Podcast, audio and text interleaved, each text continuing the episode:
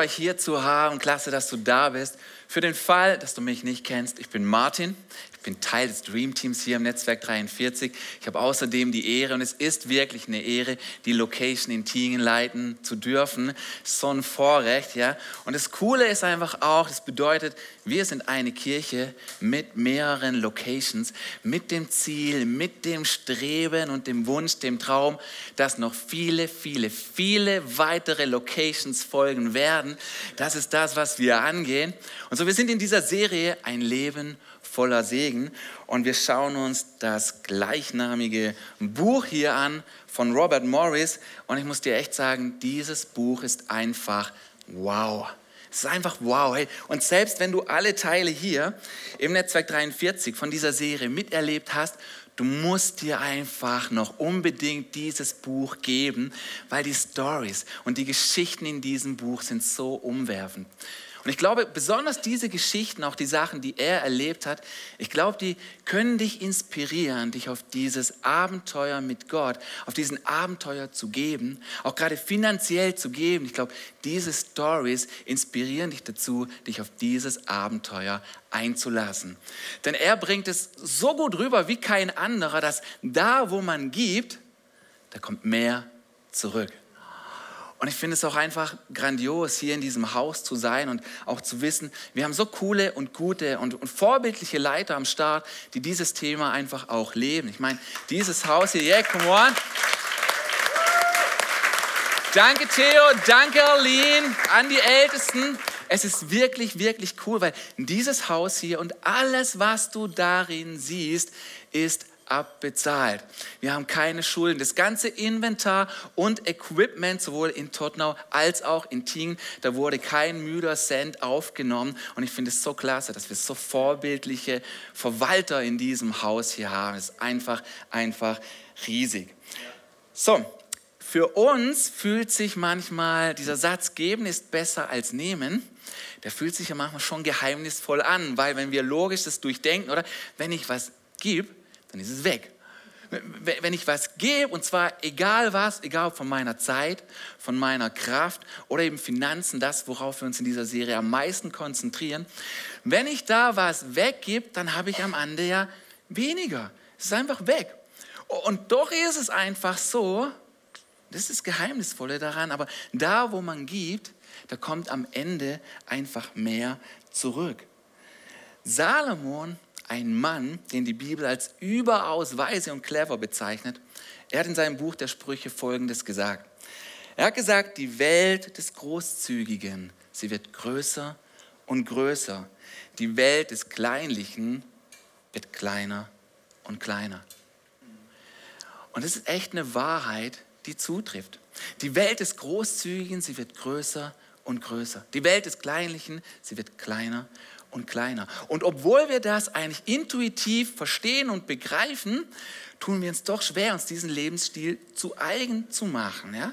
Aber es leuchtet uns ein, dass da, wo jemand großzügig ist, da, wo jemand gibt, da, wo jemand freizügig ist, so jemand der hat ein glückliches Leben. So jemand ist frei.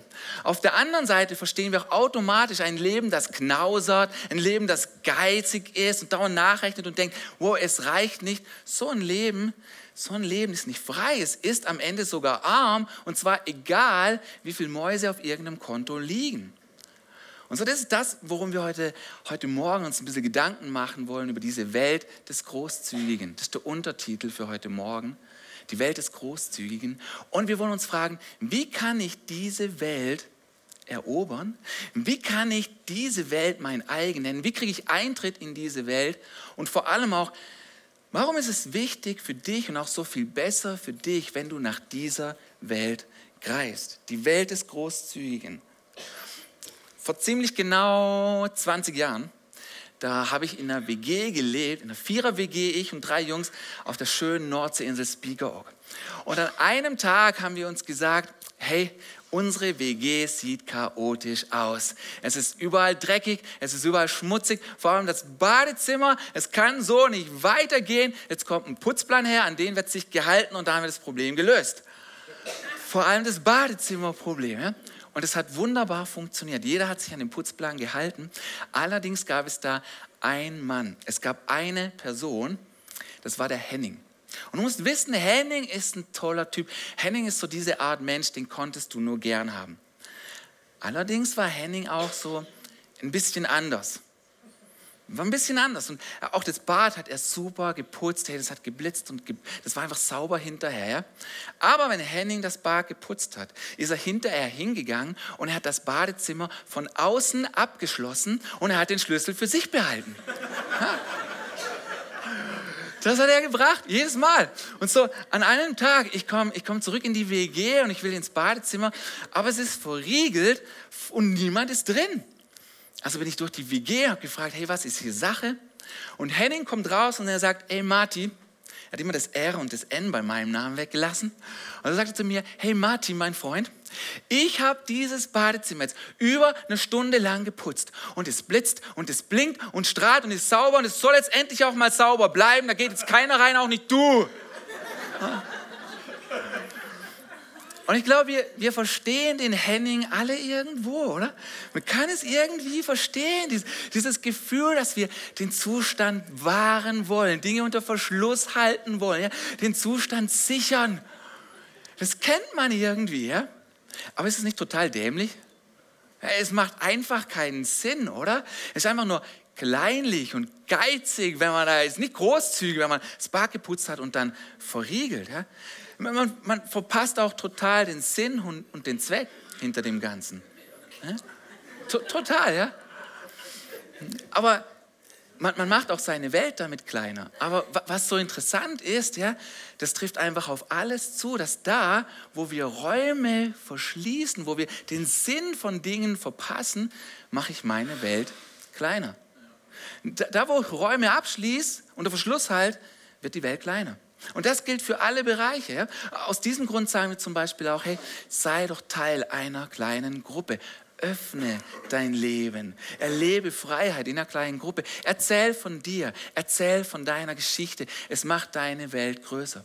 Aus diesem, aus diesem Grund sagen wir auch, hey, sei Teil des Dream Teams hier im Netzwerk 43. Gib etwas von deiner Zeit. Sei immer wieder dabei, um sonntags mitzuarbeiten, an diesem Traum von Gott mitzuarbeiten. Sei immer wieder dabei, verschenk dich und deine Zeit an Gott und an andere und du wirst erleben, deine Welt, sie wird größer und größer werden. Es geht einfach nicht anders.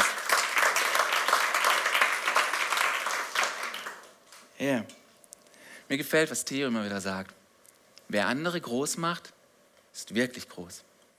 Und wer andere glücklich macht, wird selber glücklich.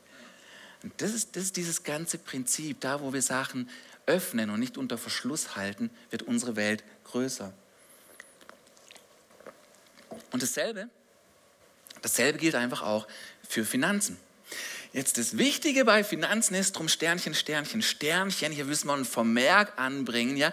Bei Finanzen ist es so, da kann man jetzt natürlich nicht hingehen und denken, ja, wenn es so ist, ja, wenn meine Großzügigkeit meine Welt größer wird, dann kann ich mit Geld ja jetzt nur so um mich schmeißen in alle Himmelsrichtungen und am Ende bin ich Millionär, weil es kommt ja mehr zurück. Ja? Das das ist jetzt natürlich nicht gemeint, sondern die Bibel ist sehr klar darüber, dass wir unser Leben so einrichten und so einstellen sollen, dass wir großzügig sein können, dass wir geben können. Es bedeutet unterm Strich, das ist der Vermerk, ich sage zu manchem Nein, damit ich Ja zum Geben sagen kann. Es bedeutet, du bist irgendwo unterwegs oder du siehst was auf Instagram, irgendeine Werbung und denkst, wow, die Sonnenbrille hätte ich auch gern. Oder du hörst eine Werbung im Radio und denkst, wow, das brauche ich unbedingt. Aber dann erinnerst du dich und du sagst Nein zu dieser Sache, weil du hast schon Ja zum Geben gesagt. Das ist dieses Prinzip, ich sage Ja zum Geben. Ich gebe dem Geben eine Priorität vor anderen, vor anderen Dingen, damit ich diesen Lebensstil leben kann. So, ich glaube, es gibt drei Kategorien von Menschen. Es gibt erstens Leute, die sind nicht großzügig. Dann gibt es zweitens Leute, die sind großzügig und wir haben drittens Menschen, die sind extravagant großzügig. So vor allem dieser dritte Punkt, extravagant großzügig. Die Bibel nennt diese Leute, sie haben die Gabe des Gebens. Es heißt, ein bisschen drastischer ausgedrückt, die geben, bis es weh tut. Die geben, bis es so richtig schmerzt. Ja? Das ist das dritte, extravagantes Geben. Und so, nicht jeder fällt jetzt gerade direkt so in diese dritte Kategorie, was jetzt auch nicht unbedingt dramatisch ist. Aber viele Leute findet man auch nicht unbedingt unter Punkt 2 bei großzügig. Und das eigentlich Tragische ist, wenn Punkt 1 auf dich zutrifft, nicht großzügig, das eigentliche Tragische dabei ist, dass du Dinge unter Verschluss hältst, Dinge sicherst, die du öffnen könntest, tust es aber nicht und du machst deine Welt und die Welt von anderen automatisch kleiner. Das ist eigentlich das Tragische dabei. Und so, warum ist es eigentlich so, dass manche Leute nicht großzügig sind? Und interessant ist auch zu sehen, warum ist es so, dass Leute, die generell auch regelmäßig großzügig sind, immer wieder auch mal extravagant großzügig sein können. Das kann man beobachten. Leute, die großzügig sind, sind immer mal wieder auch noch mehr großzügig. Aber warum ist es so, dass manche nicht zu Punkt 2 oder 3 durchdringen und bei nicht großzügig bleiben? Warum ist es so? Immer wieder höre ich mal Leute sagen, dass sie sagen, hey Martin, ich würde ja gerne geben, aber. Und ich glaube, den Leuten ist dann wirklich, wenn jemand sagt, ich würde gerne geben, ich glaube, generell will der Mensch gerne geben. Ich glaube, generell steht niemand am Morgen auf und nimmt sich vor, heute bin ich so richtig gierig und geizig. Das machen wir nicht. Wir, wir haben eigentlich dieses Bedürfnis, hilfsbereit zu sein, einen Unterschied zu machen, großzügig zu sein. Weil, weil wir wissen, es öffnet die Welt und es tut uns gut. Da, wo wir geben, signalisiere ich mir auch selber, ich habe mehr als genug. Und ehrlich gesagt, wir alle haben mehr als genug. Und so, wenn jemand sagt, ich würde ja gerne geben, aber dann glaube ich das erstmal. Ich glaube das zutiefst.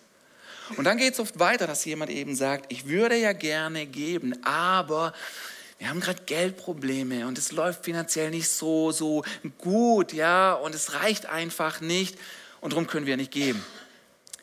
Und wenn jemand sowas sagt, dann bedeutet das einfach auch, dass dass so der Umgang mit Finanzen ist einfach noch nicht in Ordnung. Ist einfach noch nicht da, wo er sein könnte. Aber hier kommt der Schlüssel. Schau, der Umgang mit Finanzen ordnet sich da, wo man mit Finanzen unter die Ordnung Gottes kommt. Ist nicht umgekehrt, dass man irgendwie wartet, ja, wenn ich dann genug habe und irgendwie, wenn dauernd was übrig ist, dann gebe ich was, so wie Gottes Wort es sagt und dann, dann mache ich das. Nee, es ist umgekehrt. Man kommt mit dem, was man hat, unter die Ordnung Gottes und dann verspricht uns Gott auch, er bricht den Fluch über Finanzen, sodass wir großzügig sein können, großzügig bleiben können und immer wieder extravagant großzügig sein können. So jetzt lass uns mal überlegen, was bedeutet es denn, unter die Ordnung Gottes zu kommen, finanziell? Was bedeutet das? Im Grunde haben wir die letzten Wochen immer wieder oft was zu diesem Thema gehört, dass Gott sagt, dass, dass wir hingehen sollen und die ersten 10 Prozent von unserem Lohn, von unserem Einkommen, sagt Gott, die gehören mir. Sie gehören ihm. Die Bibel nennt das Zehnten. Und da, wo man hingeht und dieses Prinzip umsetzt, da verspricht uns Gott, dass er den Fresser wegnimmt. Er verspricht uns, dass das, was, unseren Finan dass das, was an unseren Finanzen nagt, das nimmt er weg. Er verspricht uns, dann bringt er Ordnung und Segen in unsere finanzielle Situation. So, das bedeutet, dass da dann Ordnung kommt, aber nicht nur in finanzielle Aspekte, sondern in so viel weitere Aspekte. Denn dadurch, dass man hingeht und das tut, was man ausdrückt, ist Gott, ich vertraue dir. Ich vertraue dir allein, dass du Ordnung in mein Leben bringst. Ich habe Leben von dir. Von dir kommt Leben. Du gibst mir jeden Tag was Neues und ich zeige dir hiermit, ich vertraue dir. Ich bringe meine Finanzen unter deine Ordnung. Und das ist ein wunder, wunderbarer Schlüssel. Ich fand es so stark, vorletzte Woche Benny und Sabine Eckert hier auf der Bühne zu haben. Und ich fand es auch wirklich stark, heute Morgen Benny Eckert zum ersten Mal hier auf der Bühne zu haben. Ich bin stolz auf dich. Und ich fand es so stark, wie ihr davon erzählt habt, wie ihr vor Jahren mutig diesen ersten Schritt einfach gegangen seid. Ihr habt euch eingelassen auf dieses Abenteuer, 10% zu geben.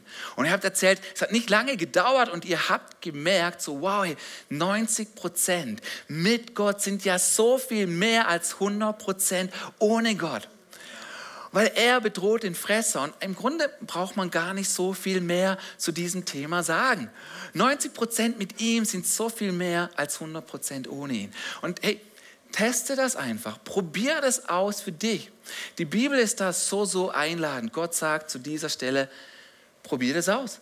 Teste mich, probier das einfach aus, ob diese Sache nicht wasserdicht ist. Und es ist ein geniales Abenteuer. Es bringt dich zum Staunen. Gott wird dich in dieser Sache belohnen. Und weißt du, niemand hier in diesem Haus, niemand in diesem Haus bittet dich um dein Geld. Echt nicht. Darum siehst du hier nie einen Eimer durchgehen, ja, und die Band spielt einen schönen Song und dann geht der Eimer durch und wir bitten dich, niemand bittet dich um dein Geld. Worum ich dich aber so, so sehr bitten möchte, ist, schau in Gottes Wort. Schau in sein Wort. Schau, was sagt Gott zu diesem Thema und dann tu, was Gottes Wort sagt. Setze um, was er in seinem Wort schreibt. Vertrau ihm in diesem Bereich. Und es ist einfach was Geniales, hinzugehen und zu sagen, Gott, hier sind diese 10 Prozent. Ich bringe sie dir, denn ich vertraue dir alleine. Ich vertraue nicht meinem Budget, meiner Budgetplanung, ich vertraue nicht meiner Arbeit, ich vertraue nicht der Wirtschaft, ich vertraue nicht den Banken, ich vertraue dir alleine, denn auf dich alleine kann man vertrauen, auf dich ist Verlass. Und das bringt man damit zum Ausdruck. Das ist was Wunderschönes eigentlich, so ein Geschenk, das man Gott zurückbringen kann. Zehn Prozent von seinem Einkommen so zu investieren, wie Gott es sagt, dass man es dahin bringt, wo man geistig zu Hause ist. Hey, und ich glaube, du willst einfach auch jemand an deiner Seite haben, der den Fresser bedroht, der den Fluch prägt. Ich glaube, du willst jemand an deiner Seite haben, der für dich kämpft, wo du nicht für jeden müden Euro kämpfen musst, sondern wo du merkst, hey, Gott kämpft für dich. Er er hält die Sachen in Stand. Das ist so, so, das ist einfach nur genial. Vor einem Jahr habe ich einen richtig, richtig guten Satz gehört. In einem Hörbuch über Finanzen. Und er, dieser Satz fängt so an. Der Typ hat gesagt, es gibt keine Geldprobleme. Und dann habe ich so gestutzt und habe überlegt, kenne ich schon auch anders. Ich kenne auch die roten Zahlen und den Strich vorne dran. Und da war ich gespannt, was kommt. Und so, so fährt er fort. Er sagt, es gibt keine Geldprobleme, es gibt nur Herzensprobleme. Und da dachte ich so, huh, der geht tief, tief rein. Der hat mich getroffen. Was es zum Ausdruck bringt, was es meint, ist, nicht das Geld ist das Problem, sondern unser Herz, das mehr will, als das wir uns leisten können. Unser Herz, das mehr möchte, als das drin ist. Und da fängt das Problem an, in unserem Herz und nicht mit dem Geld. So, es gibt keine Geldprobleme, es gibt nur Herzensprobleme. Bisschen grober, aber auch ehrlicher ausgedrückt meint, unser Herz ist oftmals zu gierig. Es ist zu geizig, anstatt großzügig. Wir finden in der Bibel eine Geschichte und diese Geschichte erzählt eben von zwei Herzen und auch von zwei Herzenshaltungen. Und zwei Herzen, die unterschiedlicher nicht sein können. Wir haben drei Hauptdarsteller in dieser Geschichte. Das eine ist Jesus, logisch, darf nicht fehlen. Und dann haben wir dort Judas. Wir haben Judas, der, der Jesus später verrät. Und dann haben wir Maria, eine Frau, die ein sehr kostbares und wertvolles Öl nimmt und es über Jesu Haupt gießt. So diese drei Leute haben wir. Und von, von Maria lesen wir eben, dass dieses Öl super kostbar war. Aber was bedeutet sehr, sehr kostbar? War es 100 Euro wert? 200? 500 Euro? Die Bibel sagt, dass dieses Fläschchen Öl so kostbar war wie ein ganzes Jahresgehalt. Das ist schon jede Menge. Ja? Ich glaube, wären 1000 und dann schon 5000 Euro für jeden von uns hier in diesem Raum schon eine unterschiedliche Hausnummer ist, ja, stimmen wir, glaube ich, überein. Ein Jahresgehalt ist mal richtig, richtig dick. Das ist extravagant großzügig. Und mir gefällt, wie die Bibel beschreibt, Maria ging hin und sie zerbrach dieses Fläschchen Öl. Was bedeutet, sie hat diesen Weg gewählt, kein Zurück mehr. Sie hat nicht den Korken gezogen oder den Deckel abgemacht und ein bisschen was über Jesu Haupt gegossen so nach der Hälfte gedacht, ah, jetzt reicht es aber auch, ja. Sondern sie wollte all in gehen. Sie wollte alles geben für ihren Jesus. Und so zerbricht sie dieses Fläschchen Öl. Ganz anders Judas. Judas beobachtet das und ärgert sich. Und wie er reagiert, möchte ich euch mal vorlesen, hier aus Johannes 12. Hier heißt es, aber einer von seinen Jüngern, Judas Iskariot, der ihn später verriet, meinte entrüstet. Das Öl hätte man besser für 300 Silberstücke verkauft und das Geld den Armen gegeben. In Wirklichkeit In Wirklichkeit ging es ihm aber nicht um die Armen, sondern um das Geld. Er verwaltete die gemeinsame Kasse und hatte schon oft etwas für sich daraus genommen. Schon, schon, schon stark. Wir vertuschen, sind so gut, im, manchmal unsere Motive oder unsere eigene Herzenshaltung zu verbergen. Hier heißt es in Wirklichkeit. Und ich frage mich, um was geht es dir in Wirklichkeit? Um was geht es mir in Wirklichkeit? Um was geht es uns in Wirklichkeit, wenn wir sagen, ich würde ja gerne geben, aber. Ich würde ja gerne geben, aber um was geht es uns in Wirklichkeit? Und welches Herz schlägt in meiner Brust? Ist es ein geiziges, ist es ein gieriges oder hat es diesen Herzschlag von Maria? Sind, sind wir so und ist unser Herz so, haben wir Leben so eingerichtet, dass wir immer wieder geben können? In Gottes Haus zuerst, an Gott zuerst und dann an andere Leute, die unsere Hilfe brauchen, wo wir immer wieder extravagant auch an andere geben die angewiesen sind auf unsere Hilfe. Es fehlen noch 30.000 Euro für Jam. Wir haben schon 60.000 überwiesen. 30.000 sind noch offen. Und man kann sich hier fragen, 30.000 ist aber ein ganz schöner, ein ganz schöner Batzen, ist ein Riesenproblem. Nein, es ist kein Problem. Es ist eine Riesenmöglichkeit für jeden von uns, sich nochmal zu fragen, war ich großzügig? Habe ich gegeben? Will ich nochmal geben? Will ich mehr geben? Warum habe ich nicht gegeben? Es ist so eine geniale Gelegenheit, hier nochmal zu gucken, wie ist mein Herz und, und wo kann ich noch geben? Wo kann ich vielleicht auch geben, bis es weh tut, bis es schmerzt, weil andere leiden wirklich Schmerzen. Nach Jam zu geben für Kinder in Afrika, dass sie leben können, diese Leute leiden wirklich Schmerzen bis zum Tod. Und da dürfen wir uns fragen, möchte ich nochmal geben? Wie ist mein Herz? Wir dürfen uns, wir sollen und müssen uns dabei fragen, welches Herz schlägt in mir?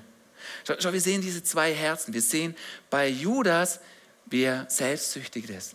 Wir sehen bei Maria, sie hat dieses selbstlose Herz.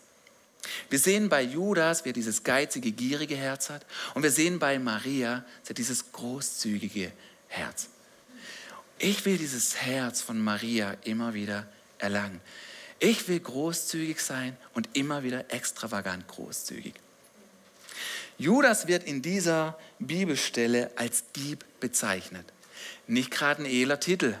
Es gibt eine andere Stelle in der Bibel, wo wir finden, wo Gott auch sagt, wenn wir ihm nicht geben, was ihm gehört, dann bestehlen wir ihn. Wir bestehlen Gott dann nicht nur, wenn wir was rausnehmen, weil niemand wird da hinten oder sonst irgendwo ins Büro gehen und an die Tasche mal gucken, was so drin ist, und ein Scheinchen rausnehmen. Aber Gott sagt, dasselbe ist doch, wenn wir ihm nicht geben, was ihm gehört. Und so, ich will nicht in dieselbe Kategorie wie Judas gehören.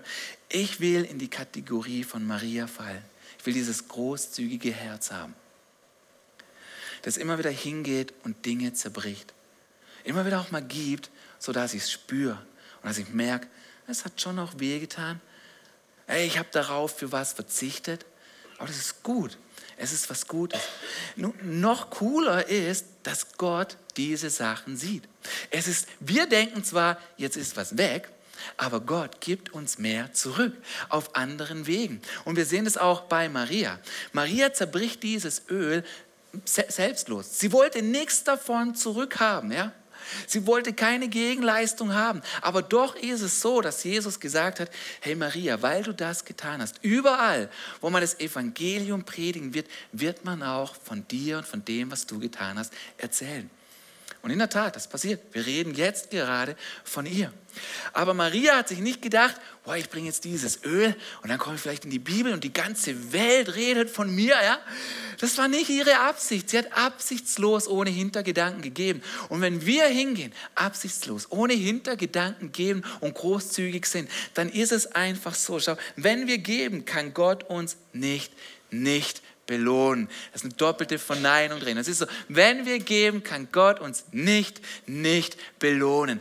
Er will dir einfach zurückgeben. Er will dich beschenken. Und selbst wenn wir hingehen und sagen, Gott, Wirklich, ich habe alles, was ich brauche. Ich habe das gern gegeben. Du brauchst mir wirklich nichts zurückgeben. Ich bin dir so dankbar für alles, was du tust. Hier, hier, hier, ich gebe es dir, brauchst mir echt nichts zurückgeben. Sag Gott, ach komm, jetzt sei still. Ich will dich einfach segnen. Ich will dir zurückgeben. Gott kann nicht anders. Er kann dich nicht, nicht belohnen. Er gibt dir Dinge zurück. Und das ist so grandios. Aber das Coole ist auch, es ist ein Abenteuer. Kannst du aber nur erleben, wenn du diesen Schritt rauswagst und es einfach mal versuchst. Aber es ist sowas Geniales. Gott bringt Dinge zurück. Schau, wenn wir großzügig sind, ich meine, letztlich ist es eine Sache, die bezieht sich nicht nur auf unser Portemonnaie. Äh, großzügig zu sein ist eine Art zu leben. Es ist eine Mentalität. Großzügig zu sein meint zum Beispiel auch, ich kann über die Fehler von anderen hinwegsehen. Weißt du, lass eins auch mal grad sein und sag, es ist okay. Das ist auch Großzügigkeit. Und großzügige Leute sind wirklich eine Wohltat. Bei großzügigen, bei großzügigen Leuten, da hängt man gerne ab. Die tun einfach gut. Die sind anziehend. Ich will anziehend sein. Vorletzte Woche war ich unterwegs von hier, Segeten, Richtung Heimat Nöckenschwil. Ich war unterwegs in einem weißen Lieferwagen und zwar saß, war noch Zeug drin für Tingen. Und ich saß in diesem Auto ohne Schuhe, ohne Führerschein, ohne Fahrzeugpapiere und der Wagen war auch nicht gerade ideal geladen. Ja. So ist es nicht die beste Art, in einem Steuer zu sitzen, so komme ich in eine Polizeikontrolle. Ja. Und dann steige ich da aus und habe einfach nichts, nicht mal Schuhe an. Ja. Aber der Polizist, er war so, so großzügig einfach. Er hat meine mündlich überlieferten Daten in seinem Computer kontrolliert, hat einen Hinweis auf meine Füße gemacht und hat mich gehen lassen. Gute Fahrt wünsche ich Ihnen noch. Ja? Und dann, danke, danke, war so großzügig, es hat so gut getan, hat meine Welt größer gemacht. Ja? Zehn Minuten später fährt meine Frau Tanja in dieselbe Polizeikontrolle. Ja? Und so kommt sie da rein, ja, und sie, sie sagt dem Polizist folgendes, sie sagt, oh, Herr Wachmeister, oder weiß nicht, wie sie ihn angesprochen hat, also gesagt, es ist so, wissen Sie, ich bin, ich bin mit so einem Lieferwagen hochgefahren und habe das Auto da mit meinem Mann getauscht und es könnte sein, der ist jetzt mit dem Lieferwagen unterwegs, es könnte sein, ich glaube, ich habe meinen Geldbeutel mit einem Führerschein in diesem Lieferwagen. Und so sagt der Polizist, ja, fährt Ihr Mann so einen weißen Lieferwagen? Und Tanja, ganz begeistert und aufgeregt schon, ja genau, genau der. Weil sie hat insgeheim gehofft, ich habe ihren Geldbeutel vielleicht gesehen und den Führerschein schon mal gezeigt. Übrigens, Herr Polizist, ja. Davon ist sie ausgegangen, ja. Und so fragt sie, ob ich das war, fragt er, ob das ich war und Tanja ihn begeistert, ja, ja, genau, der fährt einen weißen Lieferwagen. Der Polizist muss gedacht haben, der Typ, der hatte nicht mal Schuhe an, geschweige denn Führerschein, ja. Und so Tanja auch ihren Führerschein nicht dabei. Und der Polizist so großzügig sagt, ja, ihren Mann, den habe ich auch getroffen. Er hatte auch keinen Führerschein dabei, so wie Sie. Ich wünsche Ihnen noch eine gute Fahrt.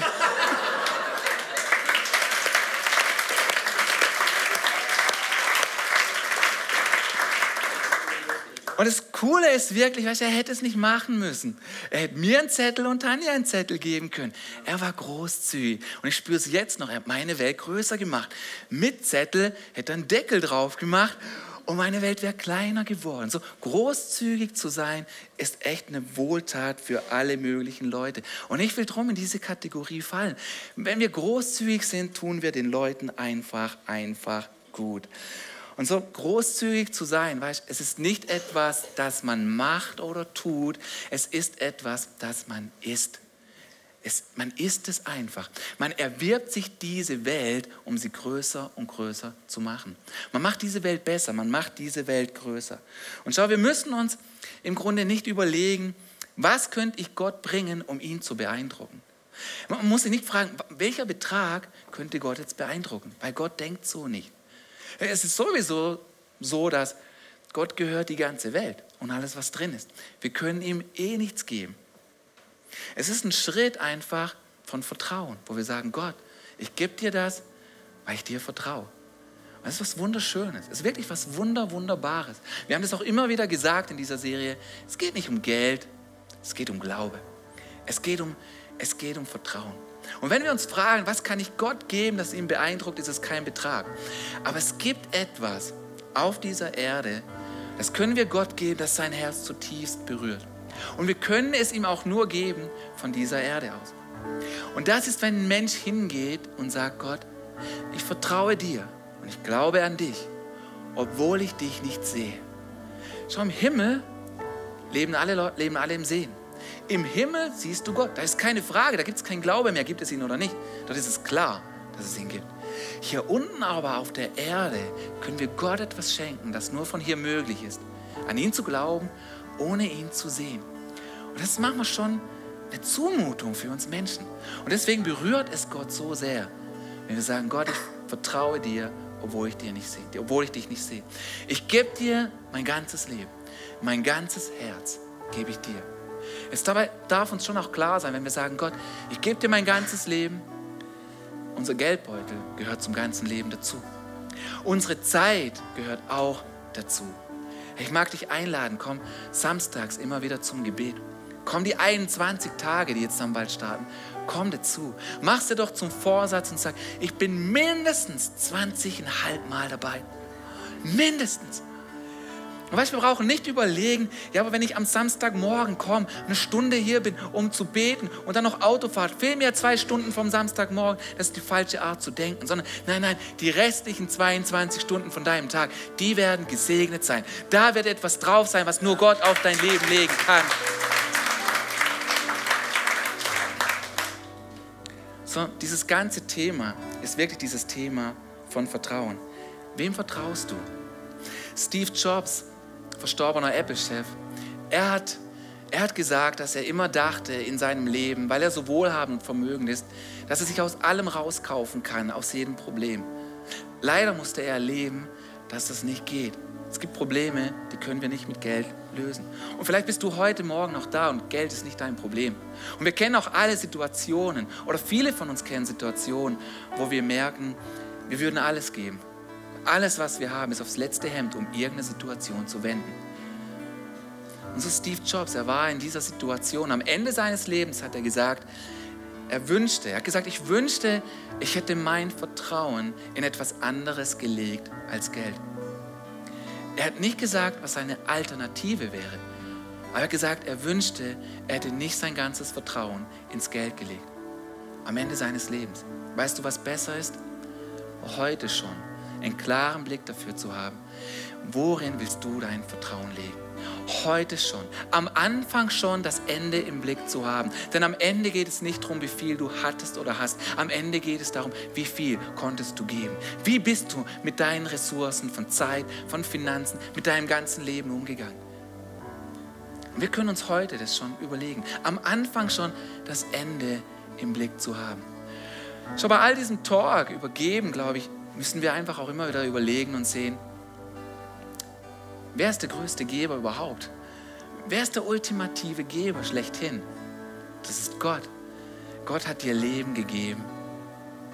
Er gibt dir jeden Tag einen neuen Tag, neue 24 Stunden. Gott ist dieser Geber. Er hat seinen Sohn auf diese Erde geschickt, hat sein eigenes Kind gegeben. Wer macht sowas? Er hat seinen eigenen Sohn gegeben im Austausch für dich damit die Strafe nicht auf uns liegt.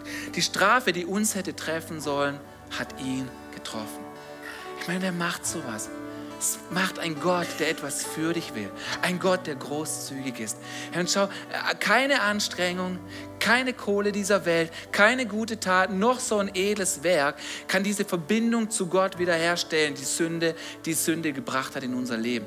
Jesus bringt das wieder zustande. Jesus kittet das wieder. Jesus ist die Brücke zum Vater. Und nur er kann das. Und so Gott hat ihn gegeben an deiner Stadt. Und es muss uns einfach klar sein, ein Gott, der sowas tut, der will etwas für dich und nichts von dir. Der will etwas für dich, nichts von dir.